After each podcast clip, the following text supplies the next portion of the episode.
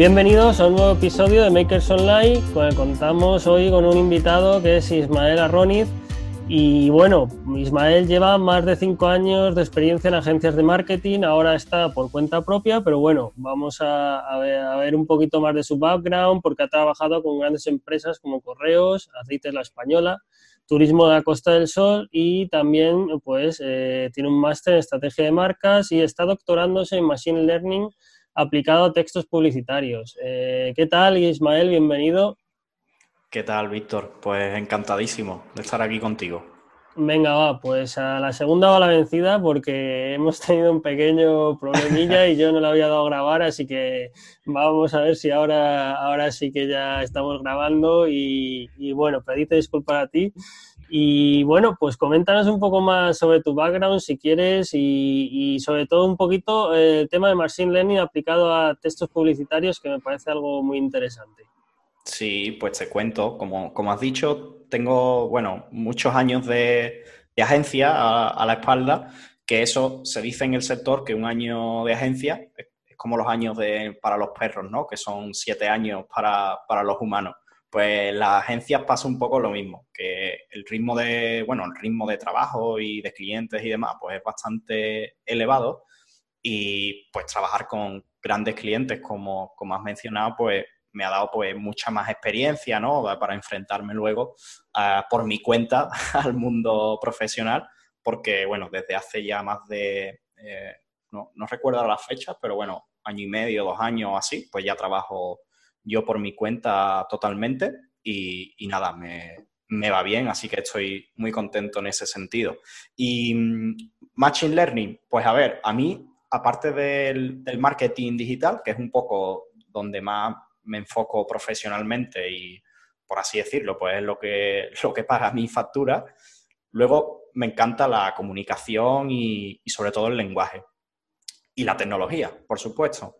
Entonces, eh, uniendo esas tres cosas y, por diferentes, bueno, cosas que he estudiado y demás, uniendo todo, al final me encontré con ese mundo del procesamiento del lenguaje natural, que básicamente, y por explicarlo casi en un tweet con el mínimo de palabras, pues em, lo que intentamos con, con, ese tipo de tecnología es que una máquina, un ordenador, entienda y, o sea, que comprenda el lenguaje natural o incluso produzca lenguaje natural.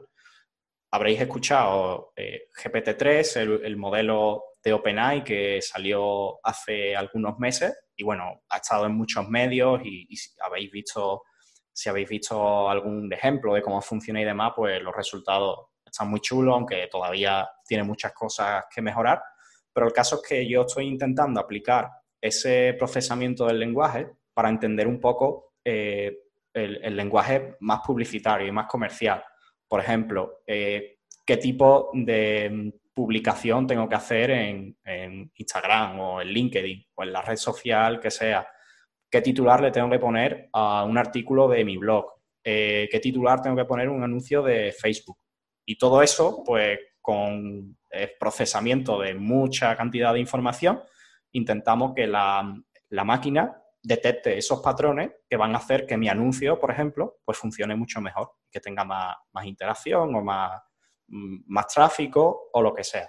Así que nada, en ello andamos con el doctorado, con un, ritmo más lento del que me gustaría, pero bueno, como lo tengo algo en paralelo a, a mi trabajo y al día a día, pues tampoco tengo una prisa excesiva, más allá de los años que la universidad me deje estar ahí metido sin, sin terminar.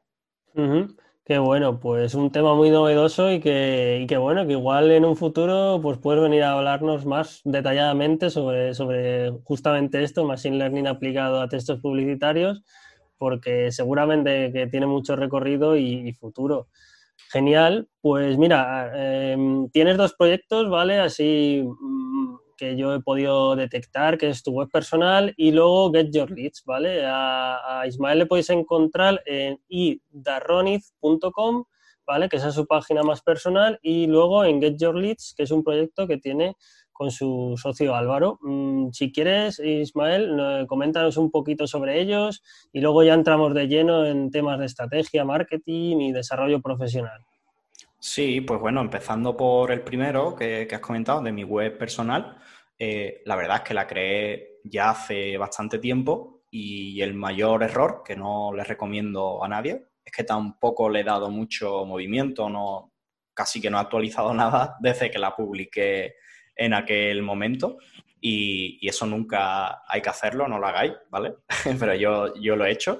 Pero bueno, la, idea es que, que, el año que viene pueda darle más, eh, pues más profundidad, ¿no? A quien quiera llegar, conocer un poco sobre mí, cómo pienso, cómo me gusta hacer las cosas, pues ahí lo podrá encontrar. Y ahora mismo, pues solamente hay un poco escrito, es una carta de presentación que de vez en cuando me acuerdo, entro en Analytics y veo que, bueno, al menos entra, entra gente todos los días, que ya es un éxito para, para leer algo, así que, eh, así que muy bien, pero bueno, con, con ganas de, de hacerla un poco más profunda. Y luego tenemos el proyecto de Get Your Leads, que como has dicho es con Álvaro Cerpa también, que es mi socio en ese proyecto, que bueno, nació como un proyecto que era eh, más bien para dar servicio a clientes.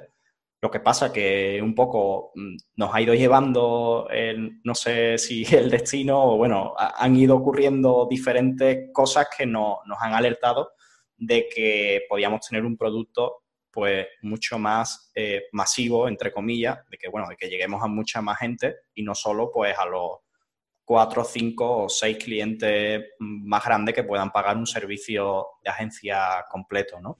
Y nada, está el curso desde hace algunos meses y estamos trabajando en ello ahora mismo. Muy bien. Muy interesante eh, esto que nos comentabas de que os habéis dado cuenta de que em, pues un proyecto que en principio era em, utilizando un modelo de servicio, ¿no? Os habéis dado cuenta que a lo mejor lo podíais productizar ese servicio, ¿verdad? Que es lo que estáis haciendo poco a poco, por lo que me has ido comentando y ahora sí que nos puedes ir comentando un poco más eh, en un curso. Eh, este curso me ha parecido muy interesante que lo vais liberando eh, los módulos poco a poco. Coméntanos un poco mm, por qué, el motivo de por qué lo estáis haciendo así. Sí, pues realmente fue algo a propósito, porque nosotros, bueno, nos dimos cuenta de que podía ser un producto interesante, hicimos un directo que hubo bastante gente, que, y bueno, había, había preguntas, había, había realmente interés y veíamos que tenía atracción. Entonces, intentando seguir al 100% una metodología Lean, pues quisimos validar el producto del todo, o sea, que alguien estuviera dispuesto a pagar ese curso para saber que, era un curso interesante y si eso no ocurría, pues no lo hubiéramos desarrollado. Entonces tuvimos las primeras ventas sin subir ni un vídeo del, del, curso y, hombre, ahora que ya han pagado el curso todos los, bueno, los fundadores, que al final nos van a ayudar también a hacerlo mucho más certero ese contenido, porque no lo vamos a hacer según nuestra opinión, sino que lo vamos haciendo y conforme lo hacemos, vamos incluso mm, añadiendo clases a un módulo anterior porque vemos que falta algo, porque alguien nos pide algo extra, pues está en continuo crecimiento. Y poco a poco vamos subiendo todos esos módulos y la idea es que, ya en las próximas semanas pues pueda estar bastante completo. Pero por ahora semana a semana vamos publicando vídeos y, poco a poco los alumnos pues nos van siguiendo ¿no? el, ritmo, el ritmo nuestro y la verdad que el feedback está siendo bastante positivo, que están aprendiendo cosas, que, cosas nuevas, así que genial. Muy bien, pues, pues ahí ya vemos por el motivo de por qué. Que esto tiene mucho que ver también pues, sobre eh, Lean Startup, Growth Hacking, ¿verdad? Que son dos temas que tú también hablas mucho de ellos y, tienes conocimiento y, que aplicas eh, trabajando pues, con clientes en tus proyectos. Y venga, pues ya que estamos tocando así temas de estrategia marketing, vamos a meternos de lleno en ello. Y, bueno, pues ya nos has comentado la oportunidad que visteis, ¿vale? Para, para crear el curso de, automatización de leads en LinkedIn, porque es en LinkedIn principalmente, ¿verdad? Lo que trabajáis, o, trabajáis en otro tipo de plataformas también. Pues realmente la base de todo es LinkedIn. Porque, mm. y te digo por qué, porque realmente LinkedIn es una base de datos gigantesca de la que podemos tirar y, llegar a personas que realmente pues ¿qué te digo yo? Si me interesan mm, promotores inmobiliarios, pues ahí los tienes. Si me interesan eh, responsables de hospitales de España, pues ahí también los tienes. Entonces, es un público que está muy segmentado y además es una red que ahora mismo y, desde hace bueno, bastante tiempo eh, nos da facilidades para automatizar ciertas acciones, que es importante hacerlo con sentido, por supuesto, pero automatizando esas acciones podemos conseguir mucha más visibilidad. Evidentemente luego utilizamos otros canales, por ejemplo el, email o hacemos cosas de, web scrapping también, pero LinkedIn es un poco la base del curso porque todo pivota hacia, hacia LinkedIn. Y además otras herramientas, qué sé yo, tipo Instagram o tipo, al no ser tan profesionales, pues mm, la, la segmentación que puedas hacer ahí de los leads, pues tiene mucho menos sentido, porque está pensado para sectores B2B, es decir, que tú, que tú quieras el contacto de una persona de otra empresa. Si mm. tienes una, yo qué sé, una aplicación de algo de, perros, ¿sabes? De algo así como muy de consumo, de algo de... Pues entonces ahí LinkedIn no es tan interesante. Sí, sí, sí. Al final está más enfocado al B2B y, vale, pues... Em, eh, nos has comentado pues, que, sí, que os centráis en LinkedIn eh, y es, eh, em, vuestros mm, clientes, vuestros la gente que compra vuestro curso, ¿el nicho está también ahí en LinkedIn? O, por ejemplo, para el curso habéis usado otro tipo de, herramientas, de, mm, de, redes sociales, el email. Sí, de canales, ¿no? De pues canales. Sí, hemos usado bastante. Mira, si quieres te, explico un poco el histórico que, hemos tenido desde que no teníamos prácticamente nada hasta que al final estuvimos vendiendo, vendiendo el curso. Nosotros empezamos, como decía al principio, con un, servicio paquetizado, donde, oye, pues sabíamos que este servicio era interesante, entonces podíamos eh, intentar tener una metodología lo más eh, ágil posible para intentar escalar el negocio, ¿no? Y poder tener más clientes sin que eso supusiera, pues, tener el, o sea, tener dos clientes no suponga el doble de trabajo y así procedimentar todo y, escalarlo. ¿Qué pasa? Que al final un servicio de una agencia más grande, pues no todo, obviamente tienen que ser empresas con cierto tamaño los que pueden pagarlo. Y cuando, eh, bueno, estuvimos varios meses trabajando así, con muy buenos resultados, la verdad, los, clientes estaban muy contentos, pues eh, nosotros veíamos y que estas técnicas se, estaban utilizando bastante eh, frecuentemente. Bueno, hicimos un caso de estudio que, la gente se descargaba de nuestra web, prácticamente sin, hacer acciones de, o sea, de promoción del proyecto ni nada la gente se seguía descargando el caso de estudio. Entonces, al final, como sin moverlo demasiado, teníamos una base de datos eh, que creo que estaban unos 250, eh, bueno, personas interesadas, al menos en el caso de estudio, ¿no? Lo cual ya de ahí era una base importante de que, oye, esto sin moverlo demasiado está teniendo tracción, porque a lo mejor, pues, o me conocen a mí o a Álvaro y entran en la web del proyecto y el, eh, o sea, el caso de estudio les interesaba y se lo, se descargaban. A partir de ahí, eh, después creamos un directo que lo hicimos un poco improvisado, en el sentido de que a mí me llegó un mensaje de LinkedIn automatizado, pero era un mensaje que, o sea, estaba muy mal hecho, porque desde el primer mensaje era como muy directo a la venta.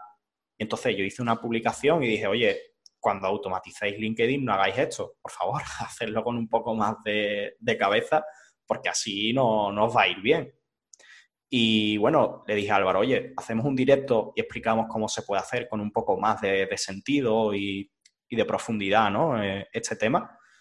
Total, que montamos ese directo y eh, lo que antes de hacer el directo, porque eso fue una semana antes, pues nos llegaban mensajes de personas que se habían apuntado el directo, pero la idea que tenían no era tanto eh, profundizar en cómo automatizar LinkedIn haciéndolo bien, sino que era, oye, ¿qué es eso de automatizar LinkedIn? ¿no? Era como un paso previo a lo que nosotros estábamos proponiendo. Así que replanteamos un poco el contenido de ese directo y fue, oye, ¿qué, qué, significa eso de automatizar LinkedIn? Eh, ¿Qué riesgos hay? ¿Cómo se hace esto? ¿Qué sentido tiene? Etcétera, etcétera. Y en ese directo también, pues, todavía tuvimos más, eh, bueno, base de datos de personas que se habían, que se habían apuntado, que fueron unas 80 personas ese día en el, en el directo. Y ya a partir de ahí, pues sí dijimos, oye, esto mm, es que tenemos que hacer un curso porque esto le interesa a mucha más gente de la que nosotros podemos atender dando un servicio de, agencia.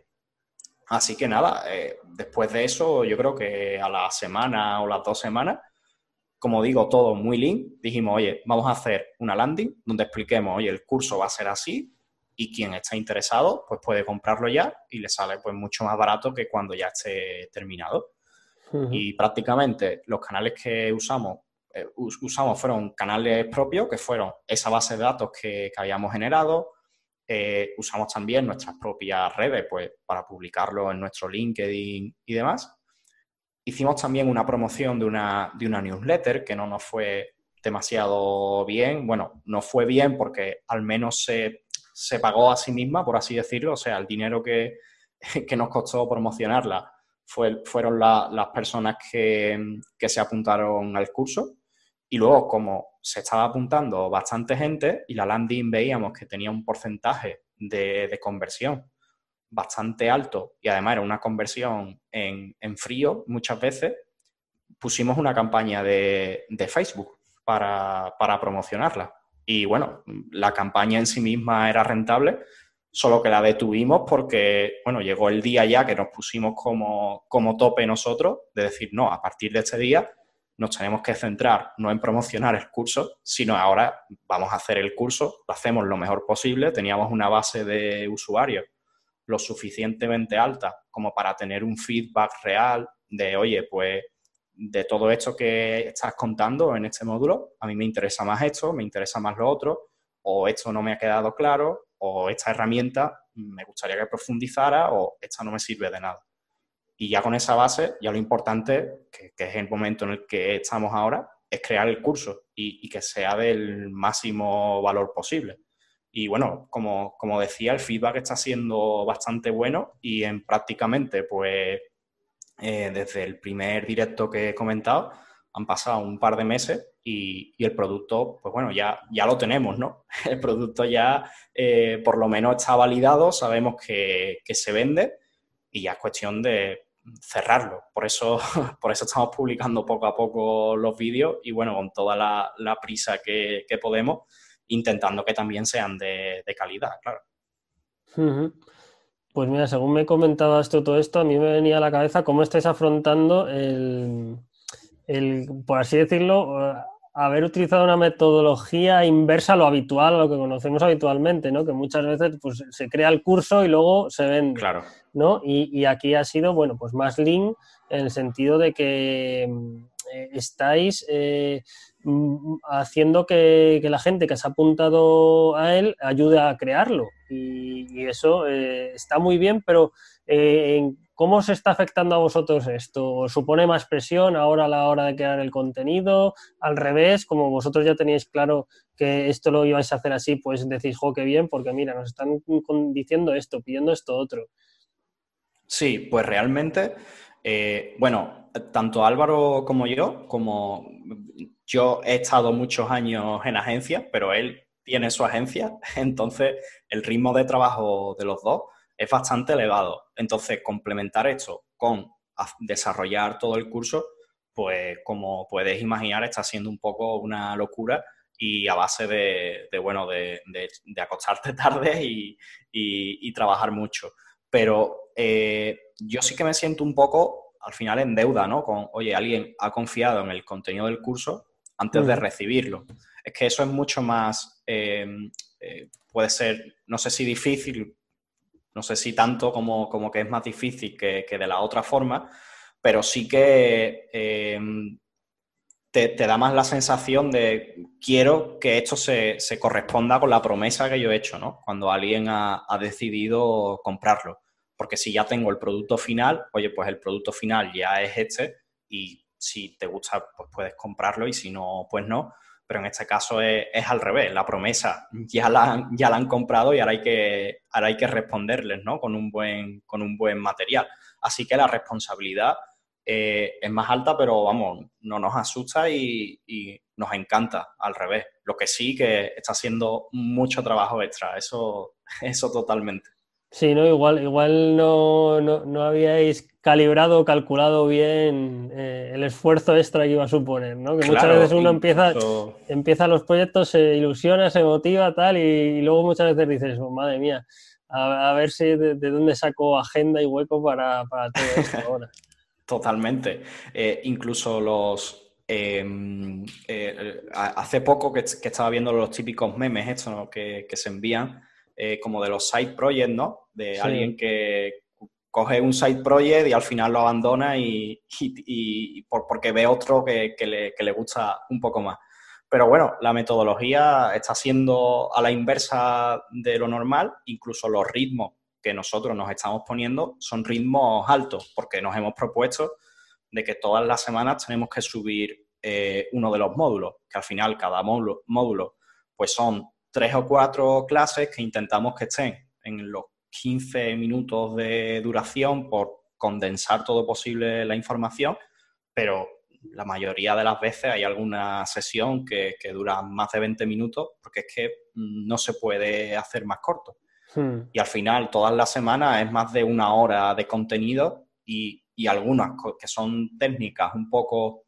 Eh, es verdad que el curso no hay que saber nada de código, ni nada extraño, ni, difícil de hacer, ¿vale? Pero hmm. si nunca has tocado nada de esto, pues es un cambio de mentalidad. Y ese cambio de mentalidad nosotros no queremos simplemente eh, contarte que tienes que cambiar la, mentalidad o explicarte casos de, estudio y demás, sino que queremos que realmente apliques estas técnicas. Entonces, explicar eso bien, pues cuesta trabajo, pero por, eso llevamos un ritmo alto, porque al final eh, yo creo que mm, es mejor probar, probar y hacer y hacer.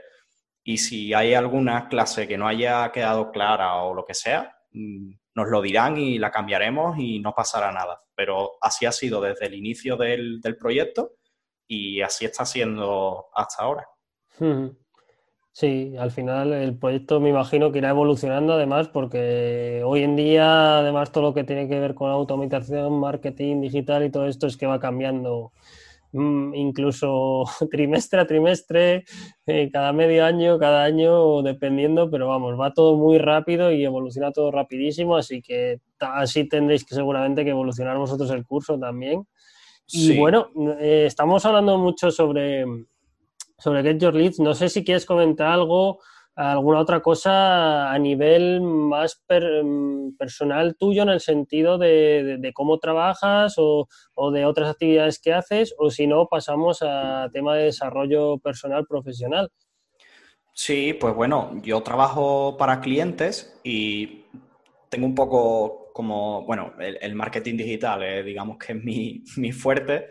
Hago muchas campañas de Facebook, de Google y demás, también me gusta bastante el tema de las landing page, de cómo mejorar la conversión y todo esto me, encanta. Y un poco esa metodología de, growth hacking, ¿qué pasa? Que el, growth hacking normalmente, y cuando lo solemos eh, conocer, ¿no? Son con los casos de estudio y son todos casos de estudio de, al final, ¿qué te digo yo? De Facebook, de Apple, no sé, de hmm. marcas súper grandes que tienen un equipo de growth, porque la metodología de growth lo que implica es hacer experimentación y método científico aplicado al marketing.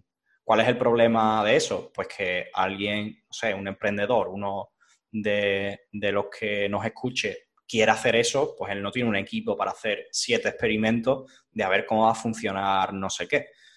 Entonces, eh, esa metodología llevada a técnicas reales, eh, no siempre en el mundo del, SaaS, ¿no? del software eh, vendido así con, con, los planes mensuales y todo esto, las comunidades, que es donde se suele aplicar más este tipo de técnicas, eh, cosas con el pricing, por ejemplo, y en el B2B eh, no se aplica tanto. y hay muchas, muchas cosas que se pueden hacer, como temas de, eh, web scrapping, como decía antes, también técnicas de, email, eh, como mejorar la conversión de las propuestas comerciales que hacemos. Y en todo eso también se puede aplicar esta metodología. Lo que pasa que no hay tanta información sobre eso. Y bueno, yo, estoy un poco en ese mundo, en la parte del B2B, es donde me, me siento más cómodo quizá. Y luego también, eh, como me gusta mucho la tecnología, pues sí que hago un poco mm, desarrollos, entre comillas, y entre muchas comillas, porque no me considero desarrollador, pero sí que intento eh, pues estar al día, ¿no? Y ahora con todo el movimiento que hay de no code, pues es mucho más fácil desarrollar productos propios y demás. Lo que pasa que ahora mismo tengo simples, simples experimentos y todo el demás trabajo que hago es para, para otros clientes. Pero proyecto propio, el que, el que tengo ahora mismo es Get Your Leads. Genial. Pues eh, bueno, eh, fíjate, de growth hacking quiero que nos hables un poco más adelante, ¿vale? Acerca de métodos y te preguntaré sobre growth hacking y, y algo un poco más así detallado en, tema de desarrollo personal profesional. Así que lo, dejamos por un poco más adelante. Vale. Y mira, eh, yo mm, en, tema de mentalidad, ¿vale? Motivación, métodos, que es lo que vamos a hablar a continuación, pues tengo por aquí una serie de preguntillas porque a todos nos suelen pasar cosas parecidas. Y no sé si a ti alguna vez, pues a lo largo de estos años, eh, te ha pasado que tu actitud eh, vaya, em, pues hayas tenido la actitud que te, hayas dado cuenta de que, no está, que te estaba perjudicando, que no estabas teniendo la, actitud adecuada y si te ha pasado esto, que a lo mejor no, ojo, y, si lo has notado, lo has sabido detectar, eh, ¿cómo lo has cambiado? Sí, pues mira, a mí te voy a decir dos cosas. La primera, creo que cada vez más la estoy superando, que tengo, soy un poco paranoico barra obsesivo con que las cosas estén bien hechas. Entonces, ese ánimo como de perfección, que además es, irreal, porque no voy a tener un criterio tan bueno como para que, yo qué sé, una landing page esté perfecta. Y aparte es que no lo sé. Eh, hmm. Lo tengo que poner a prueba. Y eso sí que lo, hemos, lo he mejorado mucho con el tiempo, porque y al principio cuando, cuando trabajaba, o incluso cuando ya no tenía pues, el, soporte de otros compañeros en la agencia y demás, y estaba por mi cuenta, si yo hacía una landing page, tenía que ser como la mejor landing page que se haya hecho en la historia del mundo mundial. y eso es un problema, porque es que es mucho mejor hacerla eh, rápido y casi que lo primero que, o sea, no lo primero que te venga a la mente, pero que la frescura es muy importante. Eso eh, yo creo que sí lo, he, sí lo he mejorado bastante. Y lo he mejorado, eh, bueno, a base de que al final, cuando se te acumula el trabajo, pues te das cuenta de que no puedes dedicarle a todo mm, tantísimo tiempo y que si, si muchas veces las fechas de entrega ya llegan y lo tienes que, terminar y, y ya está y cuando he visto en que al final cosas que pensaba que a lo mejor no estaban perfectas o cosas que sí pensaba que estaban perfectas, pero cuando lo he mm, publicado, lo he puesto en, producción, mm, no eran tan buenas, pues esos baños de humildad me han venido bien para eh, saber que no era ese el camino. Y, ahora pues intento hacerlo todo mucho más ágil, rápido, que, que funcione y por ejemplo, no fijarme tanto en el diseño de si el píxel tal se cruza con no sé qué, sino que se entienda el mensaje y, ir al grano. Eso me ha servido bastante. Y luego, otra cosa que eh, sí me pasa frecuentemente, y al final el camino un poco del, emprendedor, del, del, maker, ¿no? Es un camino muchas veces muy, muy solitario, porque necesitamos pues otras, otras personas que a lo mejor no, o, no la vemos personalmente, pero bueno, si tener una referencia que, te dé su opinión, etcétera. Y eso sí estoy un poco aprendiendo de, otras personas porque tienen como mucha más mm, constancia y a mí mm, llegar al punto de concentración máxima me cuesta un tiempo y además necesito, pues no sé, estar descansado y estar en un punto de, frescura que no siempre tengo. Y eso, por ejemplo, de, de Álvaro, sí, sí, lo aprendo mucho, que él sabe encontrar eso, esos momentos. Y yo creo que muchas veces, si mm, estás tan saturado de, no sé, de, tener lo mismo en la pantalla y darle una vuelta y otra y otra, muchas veces lo mejor es parar, hacer otra cosa y no eh, como volver a darte chocazos, ¿no? Con la misma pared. Y en eso sí que me pasa frecuentemente. Y bueno, yo creo que es un poco saber tener la, agilidad de decir, bueno, ahora mismo esto no, bueno, no, no doy con, con la tecla, pero mañana seguro que sí, y si no mañana será pasado mañana. Pero encontrar el momento perfecto yo creo que te, evita, te evita mucha frustración. Sí, sí, sí, completamente de acuerdo. Además que está demostrado que una, mm, uno de los aspectos que, que más genera la inacción es eh, buscar la perfección. Así que al final eso es algo que hay que tener ahí en mente, ¿no? Y, cuando nos suceda, pues que nos venga eh, y, decir, venga, sí, incluso para, redactar, eh, yo siempre, hace poco me pasaron una cita que no, que no sé de quién era, que era, oye, si, si tú tienes que escribir un folio en blanco, tú escríbelo entero sin pensar prácticamente y luego subraya, tacha, mejora. O sea, primero hazlo todo y luego mejoralo todo lo que pueda. Pero en ese proceso va a ser mucho mejor que si quieres que desde la primera frase todo esté mm, perfectamente escrito. Sí, sí, sí, sí. A, mí eso, por ejemplo, me pasa a la hora de escribir em, pues la entrada del podcast, la, escaleta que, que, luego subo, ¿no? Junto con el podcast.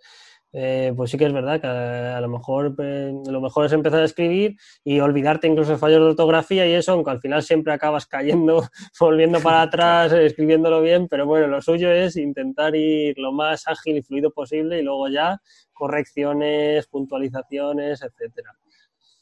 Totalmente. Muy bien, pues mira, algo ligado a lo, último que nos comentabas es eh, cómo ¿Cómo, qué, es lo que más te ayuda a ti, ¿vale? A tomar acción en, tus proyectos, eh, pues a nivel a lo mejor o de ejercicio físico, o de alimentación, o de descanso, en general, para tener una motivación lo más constante posible, que ya sabemos que no todos los días puede estar uno motivado.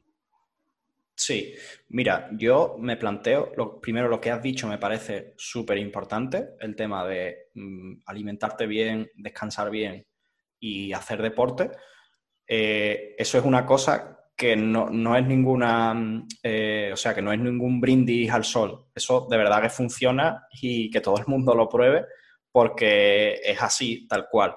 De hecho, una buena, eh, conoceréis el libro a lo mejor que, en, inglés, bueno, el, milagro de las mañanas o así, ¿no? Que era este hombre que se levantaba a las 5 de la mañana y la primera hora del día se la dedicaba a pues, hacer deporte o a meditar o las cosas que eran necesarias para ese bienestar.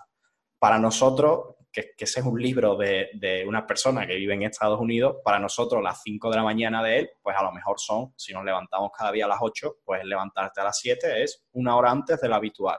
Y si esa hora, primera hora del día, la dedicas a ti, mm, te va a venir bien el resto del día.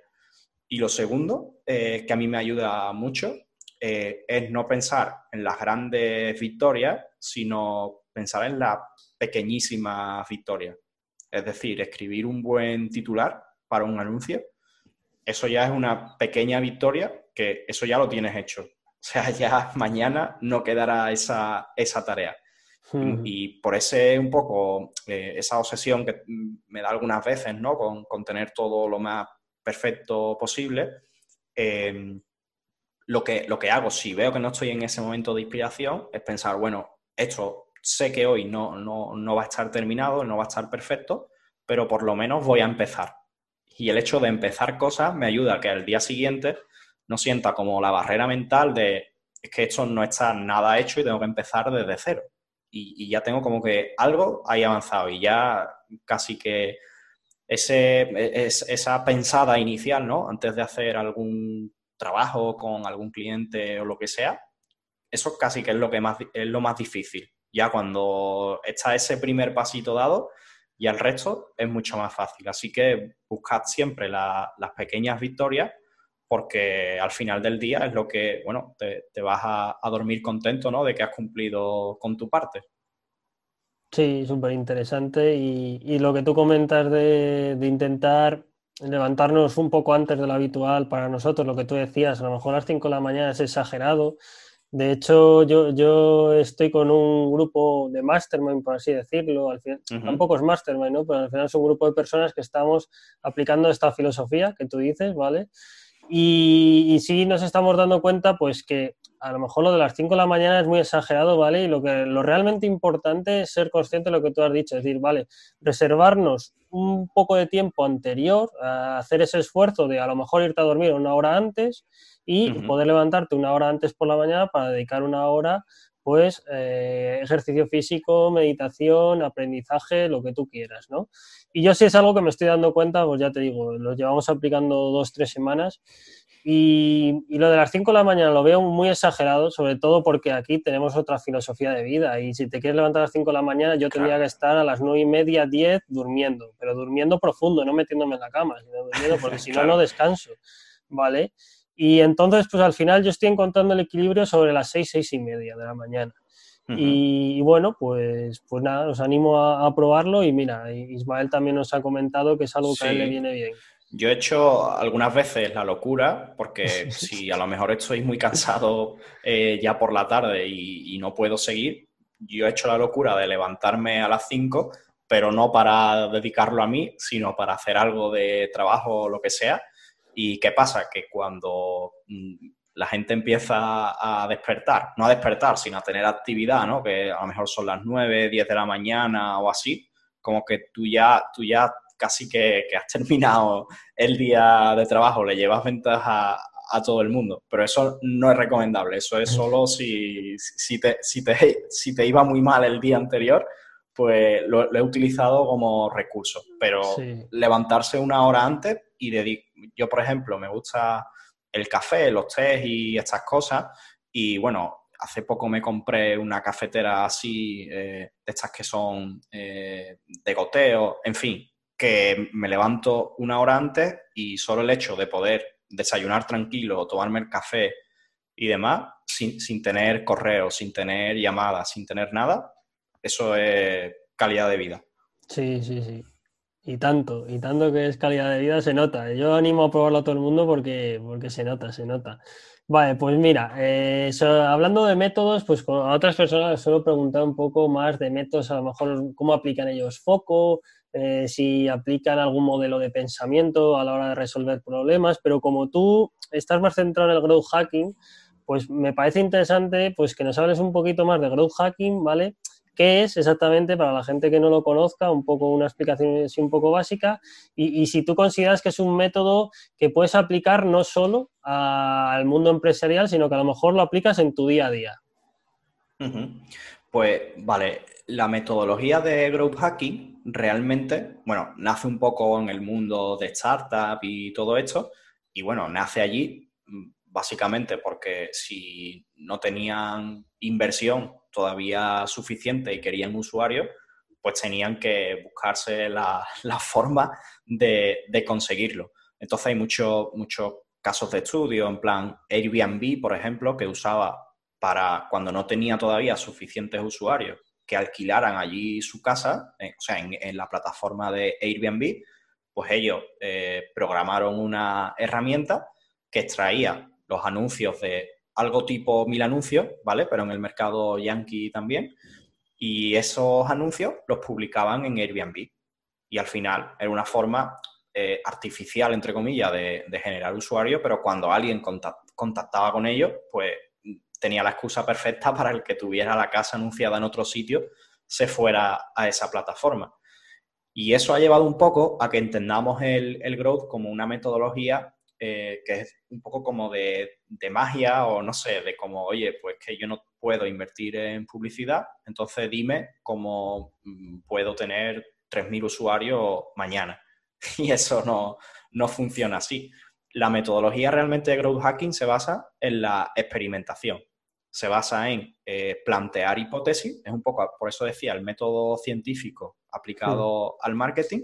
Tú planteas una hipótesis en el que, oye, si bajamos el precio del, curso nuestro un 20%, lo va a comprar eh, un 15% más de personas. Y a partir de esa hipótesis se pone a prueba y se demuestra si, eh, si es correcta o no. Entonces, esa metodología nos quita mucha tontería a los de marketing de pensar que tenemos la razón o de, basarnos en las intuiciones que, tenemos. Y, muchas veces son, son curas de, humildad, pero totalmente, vamos. Y esa metodología, eh, un poco, eh, esa experimentación lo que te lleva es a que intentemos conseguir resultados exponenciales. Eso significa que eh, si, por ejemplo, cada persona que entra en mi, en mi, bueno, en, mi Airbnb o en la aplicación mía se lo recomienda a dos personas, eso es un resultado exponencial. Con el paso del tiempo, eh, el crecimiento es exponencial. ¿Y cómo se consigue esa, eh, esa curva ¿no? exponencial? Pues ahí es donde ya entramos en técnicas tipo automatización, técnicas tipo de extracción de datos de la web, eh, técnicas de eh, experimentación sobre el, CRO de una landing o cómo un usuario nos va a recomendar eh, cuando esté utilizando nuestra aplicación, en qué momento proponerle que nos recomiende, que suele ser, por ejemplo, en, en Wallapop. Si tú justo has dicho en la aplicación que has vendido un producto, pues ese es el momento perfecto para que Wallapop te diga, oye, tu experiencia con la, con la aplicación ha sido buena, pues valóranos en, en Google Play. Y ese tipo de pruebas son las que nos van ayudando a, eh, a que esa curva pueda ser exponencial, porque al final eh, la otra forma de hacer todo exponencial es poniendo inversión publicitaria, invirtiendo cada vez más o cada vez más plataformas tipo Facebook, Google y metiendo mm, dinero, al final pues llegas a mucha más gente. Y esto es una forma diferente de hacer las cosas. Pero claro, pasa que eh, muchas veces no es tan sencillo, ¿no? no por, eh, o sea, no hay una fórmula mágica y, por ejemplo, lo, que hizo Airbnb o lo que hizo Hotmail, pues a lo mejor ahora mismo no podemos hacerlo, porque ya incluso las, o sea, que están muy ya eh, curados de espanto muchas herramientas que intentan por todos los medios, pues que no hagas grandes extracciones de datos, etcétera, etcétera.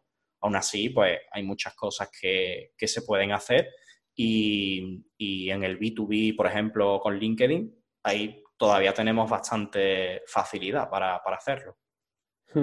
qué bueno, muy interesante. Y en tu día a día, pues no sé si a lo mejor apliques esta filosofía, metodología de growth hacking o a lo mejor apliques alguna otra metodología que a ti te sirva, pues en el sentido para aplicar foco en los proyectos, para resolver problemas.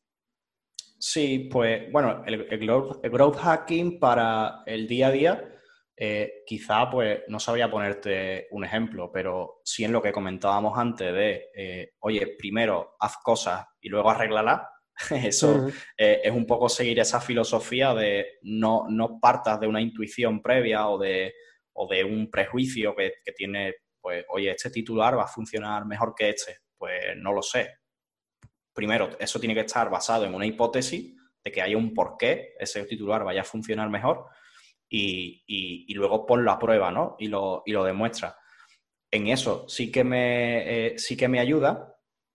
Eh, y luego, otra metodología que utilizo bastante para pensar son los mapas mentales. El hecho de dibujar un poco el pensamiento y eh, hacerlo de una forma visual a mí me ayuda un montón. Entonces hay herramientas ahí como, como Miro o Miro, que no sé si cómo se pronuncia, así como Miro Miro, pero bueno, eh, esa herramienta pues me ayuda mucho así a poner un, mapa mental, ordenar las ideas y a partir de ahí luego mm, fluye todo mucho más, más fácil. ¿Los haces primero a mano, los mapas mentales, o los haces siempre sobre herramientas digitales? A veces sí. Yo también recomiendo mucho que seamos analógicos algunas veces, porque no hace falta tantas herramientas. ¿eh? yo el, cuaderno y, el boli o el lápiz o lo que quiera, siempre, siempre lo tengo a mano, porque muchas veces el hecho de escribir, y, bueno, seguro que hay algún estudio al respecto, pero el hecho de escribir y de físicamente hacer algo a mano te ayuda a que eso, pues, o lo recuerdes mejor o, de alguna forma eh, estimules otras partes del, del cerebro y, te ayuda a pensar. A mí por lo menos me ayuda muchísimo. Muchas veces me pasa que a lo mejor empiezo a hacerlo en un cuaderno y cuando ya sé, o sea, ya me han venido las ideas y demás, ya me paso a digital, pero no por nada, sino porque luego quiero tener el soporte digital pues para enviarlo a un cliente o para lo que sea. Pero para tenerlo a mano en cualquier momento. Exacto, pero el cuaderno siempre mm, va conmigo a mí me, ayuda un montón o, eso, para escribir y para todo, siempre el lápiz y el papel, eso es insuperable. Sí, yo andaba mirando a ver si, porque yo también lo mismo, ¿no? Pues cojo a mano pues muchos apuntes o, pensamientos, ¿no? Pero andaba mirando últimamente una tableta digital, yo no sé si usas de estas tabletas que puedes, que escribes y se transcribe directamente al ordenador, ¿lo has probado alguna vez? Se me da muy mal eso, lo he probado porque los compañeros de la agencia, así que así los diseñadores, ilustradores la tienen y a mí se me daba muy mal porque no sabía muy bien utilizarla. Pero imagino que si, eh, si aprendes a utilizarla, que sería cuestión de, utilizarlo más de dos segundos como yo, pues seguro que puede ser útil, porque al final es una forma de hacer, no, o sea, no es un papel, pero es una forma también de... Eh, el movimiento es el mismo, ¿no? Y también puede ser, puede, puede estar bien. Sí, sí, sí.